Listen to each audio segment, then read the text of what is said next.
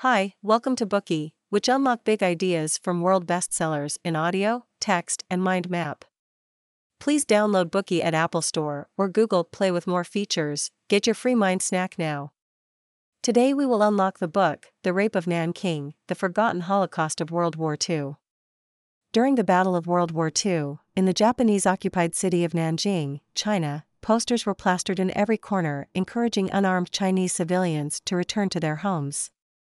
The soldiers on the posters were depicted as being kind and generous, with illustrations of them embracing children of civilians and distributing food to those in need. The posters read, Come home. We will give you food. Trust us. We will save you. However, when those thousands of citizens eventually returned to the city, what awaited them was brutal torture. Some of these unsuspecting and defenseless people were cut open or nailed to tree trunks and sliced like meat. Even more appalling, some were sprayed with gasoline and then shot at, while others were forced to sit naked on the hot coals from stoves. Some of the victims had acid thrown at them until their skin began to erode, and others had their organs directly eaten by the Japanese soldiers. As if this weren't horrific enough, an even greater number of people of Nanjing were raped, buried alive, shot to death, and treated like mice for various experiments. Many missionaries who had eyewitness accounts of this human tragedy claimed that they saw hell for the first time. This tragic massacre occurred in 1937 and is known historically as the Nanjing Massacre. What took place in Nanjing that year can only be compared to the horror that also was to take place in Auschwitz, yet many people know little about the former. One reason accounting for the lack of knowledge is the fact that, unlike Germany's sincere apology and several confessions, Japan denies the existence of the massacre, and Nanjing receives no formal apology or compensation from Japan to this day. Despite the considerably overwhelming evidence that exists today, Japan still turns a blind eye, unable to look history in the face. They not only conceal the truth and attempt to rewrite history, they even glorify the events as a holy war that took place out of compassion for their neighbors. To uncover the truth behind this holy war and objectively investigate the causes and consequences of its occurrence, this Bookey will be divided into the following three parts.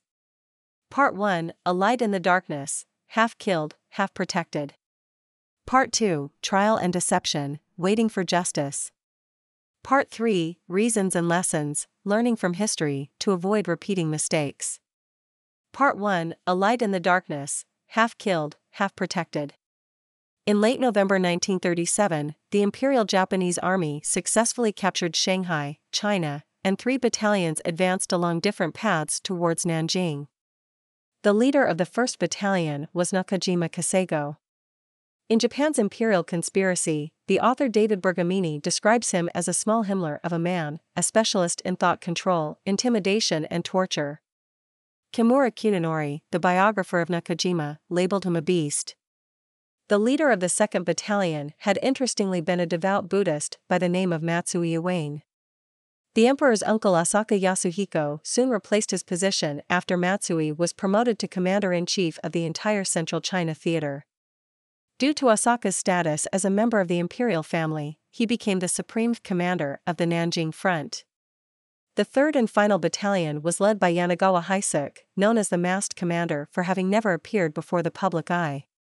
Chiang Kai shek, leader of the Chinese Nationalist Party or Kuomintang, was faced with a difficult decision to stay and defend Nanjing or retreat to safer grounds.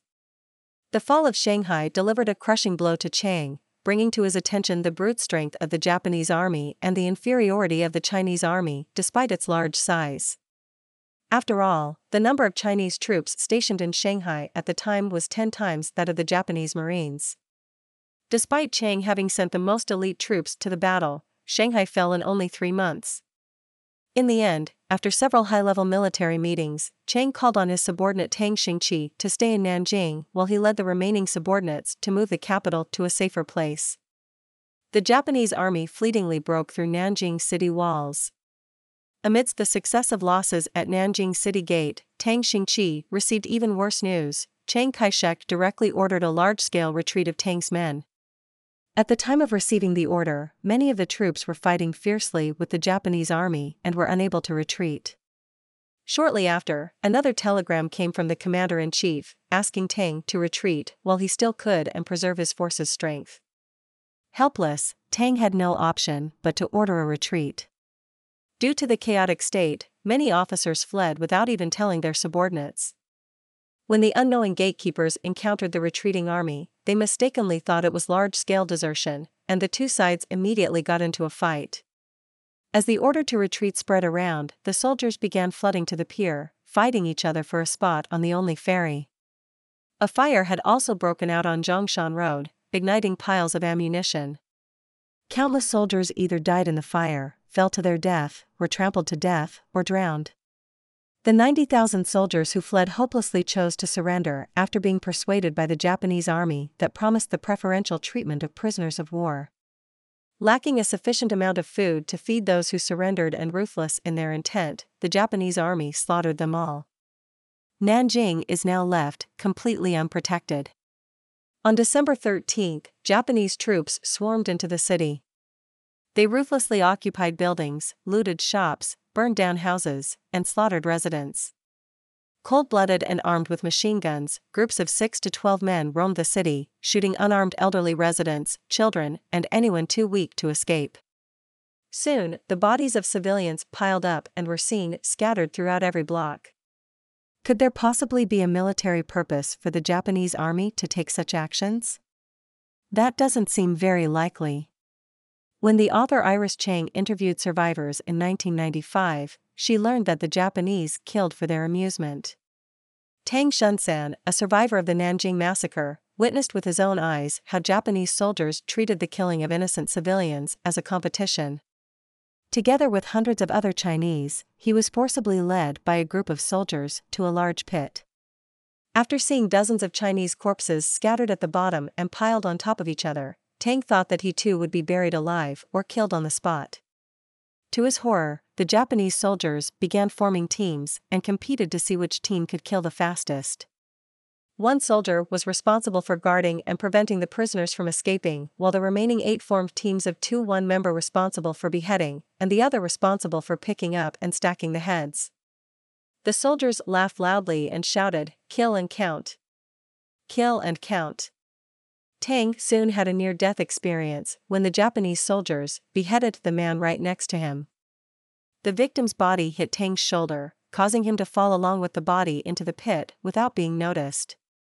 Shortly after, Japanese soldiers began to change their tactics and began to execute victims by cutting their throats to be more efficient.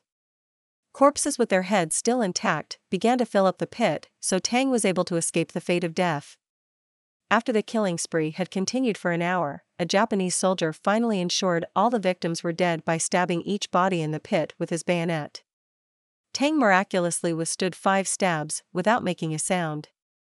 In the end, he was the only survivor of this killing contest. This example was not the only killing competition of its kind. The Japan Advertiser reported another more famous killing match. Two Japanese lieutenants took part in this competition, Mukai Toshiaki and Noda Takeshi. The two were competing to see who could kill 100 people before Nanjing was completely occupied. The media followed and reported this event like a sports match. On December 7, a report was published titled Sub-Lieutenants in Race to Fell 100 Chinese Running Close Contest. The report described the competition as a friendly match, keeping count of the number of kills each side made to represent their score. A week later, the Japan Advertiser wrote an appalling report beneath photos of the two, stating that they could not determine a winner because both competitors already exceeded the upper limit of 100 people. Mukai had killed 106 people, while Noda killed 105. The report claimed that since it was impossible to determine who killed 100 people first, the two would raise the target to 150. Mukai, who was slightly ahead, declared that the contest was fun. In addition to killing competitions, the Japanese army also invented several new ways to torture victims. Here we will only list a few of them. One common form of torture was burying people alive. The Japanese soldiers quickly created a detailed and efficient live burial process that essentially resembled how a factory works. They forced the first group of prisoners to dig the graves, after which the second group of prisoners was made to bury the first, the third group would bury the second group, and so on. Sometimes, the soldiers would deliberately bury them halfway up to their chest, then order the German shepherds to maul the victim.